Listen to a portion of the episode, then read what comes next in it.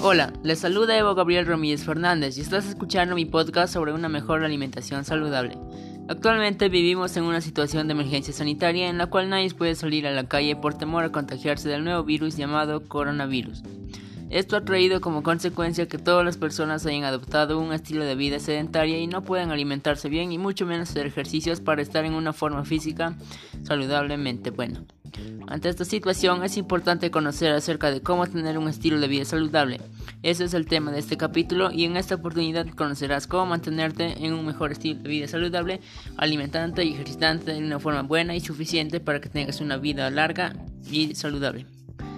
Primero, debemos conocer cómo nuestro cuerpo obtiene la energía. Esto se origina en los alimentos que cada uno comemos. Por ejemplo, si tú comes alimentos sanos y balanceados como son las frutas, las verduras, las carnes, grasas, azúcar y sales, pero ojo, teniendo en cuenta que todos estos deben ser de origen natural y demás nutrientes, tu cuerpo estará bien y tendrás energía y vitaminas buenas. Pero si tú comes alimentos que son elaborados con cosas artificiales, todo ese alimento es dañino y no vitamínico, por lo que no te aportará vitaminas, energía ni mucho menos los componentes necesarios para una buena alimentación. Por ello, es importante saber qué alimentos comer. Ahora, no solo una vida saludable se basa en una buena alimentación, sino también en hacer ejercicios físicos, para así tener un estado físico considerable. Para tener una buena resistencia, por ello lo recomendable para tener una buena vida es alimentarse sanamente y de comida proveniente de origen natural.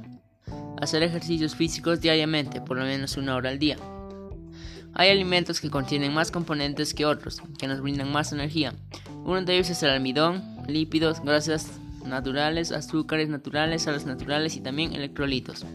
Asimismo existen otros alimentos nutritivos propios de nuestra región o comunidad que debemos aprovechar. ¿Cómo podemos conservar la biodiversidad de alimentos nutritivos en nuestra comunidad?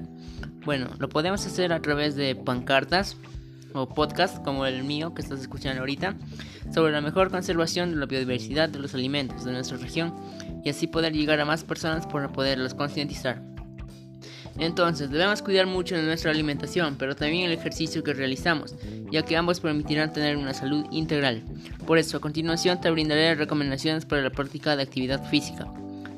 Primero, practicaremos algún ejercicio o deporte al menos 60 minutos al día, como por ejemplo correr o caminar para ejercitarnos hacer ejercicios de fuerza, como por ejemplo hacer fuerza con pesas o algún objeto pesado que hay en casa. Podemos ir a practicar natación a la piscina más cercana, pero siempre teniendo en cuenta los, los protocolos para prevenir el COVID-19. Debes hacer calentamientos y flexiones antes de empezar cualquier actividad física y así evitar las lesiones. Con todo lo mencionado, estoy seguro de que tú podrás lograr cambiar tu estilo de vida y llevar un mejor estilo de vida saludable. Finalmente, te invito a practicar las recomendaciones que te dije. Y gracias por permitirme llegar a ti y nos encontraremos en otro futuro podcast. Y recuerda, la salud es una riqueza.